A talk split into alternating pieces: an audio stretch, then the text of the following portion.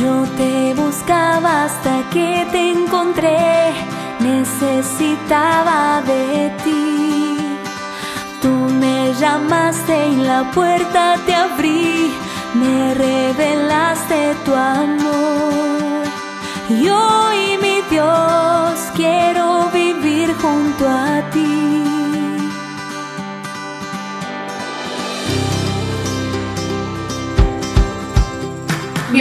a este segundo microprograma informativo de tus parroquias solidarias, el Sagrario, la Catedral y la Inmaculada.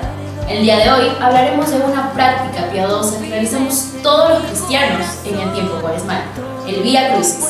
Para ello tenemos la visita del vicario parroquial, el reverendo padre Wilner Coral.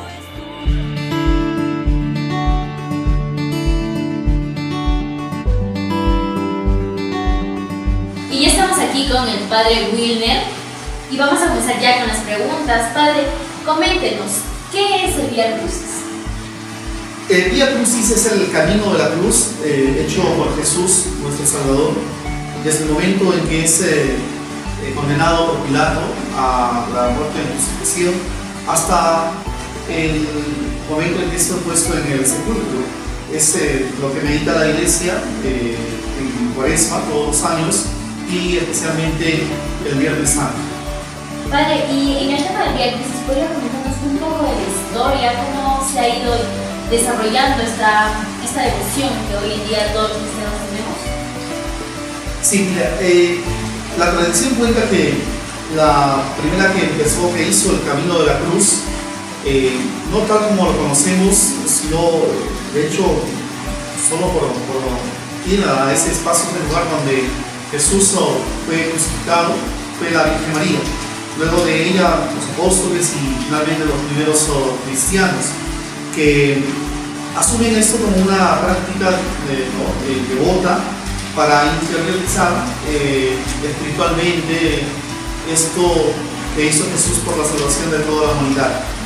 Y recorren esos espacios donde Jesús eh, va entregando su vida porque es todo un proceso, ¿no? solo es que muere en la cruz, sino desde antes ya va haciendo el camino, de allí eh, el, nombre, el camino de la cruz, el día crucis. Padre, y hablando de este tema de historia, ¿podría mencionarnos la fundamentación bíblica que tiene este día crucis?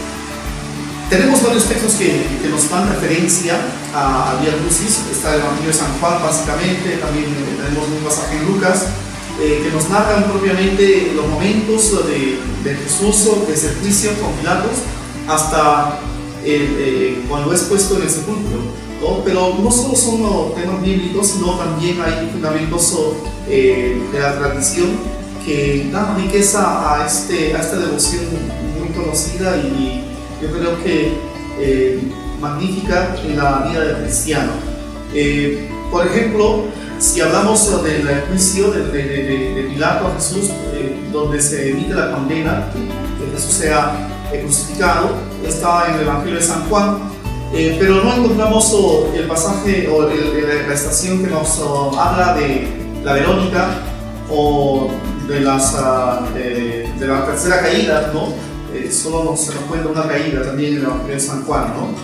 Y las demás estaciones se nos son pone a, mano, después eh, como la tradición, con la meditación de los cristianos que van recorriendo esos espacios que no están necesariamente en la Biblia, sino que ellos van como por experiencia, lo van transmitiendo a los demás y así ha llegado hasta nosotros.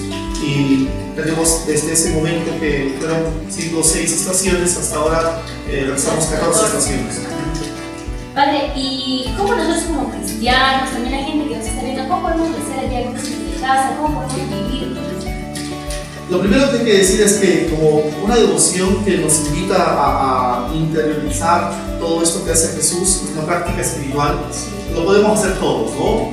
Y, seguramente en muchos espacios. Y ¿por qué no en la casa, en la familia? Y más todavía en este tiempo tan especial que nos ha tocado vivir. Eh, un tiempo que nos pide que no nos aglomeremos, que no nos expongamos, que no pongamos en riesgo nuestra salud ni la los nuestros, especialmente los más vulnerables. Entonces, en casa eh, podemos hacer esta, este camino, este recorrido. De hecho, no solo en casa, yo creo que cada día debe el cristiano eh, hacer eco de todo esto con, con, su vida misma, ¿no? Eh, por ejemplo, siguiendo la enseñanza de Jesús, eh, me viene a la mente la cita bíblica de Lucas, Lucas 14, 27. El que no toma su cruz y la carga y sigue, viene conmigo no es digno de mí, no es digno de ser discípulo mío, ¿no? entonces, si yo no soy capaz de asumir esto del camino de la cruz, de, de asumir los retos, las dificultades, los problemas en mi vida, no voy a ser buen discípulo cristiano de Cristo. Y esto muy bien puedo potenciarlo trabajando en mi familia, en el hogar, eh, con las, ah, eh, los subsidios que tenemos de las parroquias. Ahora en la internet tenemos bastante ayuda, bastante material. Eh, dedicar cada estación que se nos ofrece. Y ya para finalizar, Padre, ¿puede hacer una invitación a todos los fieles y las familias que nos están viendo a este Viernes Santo?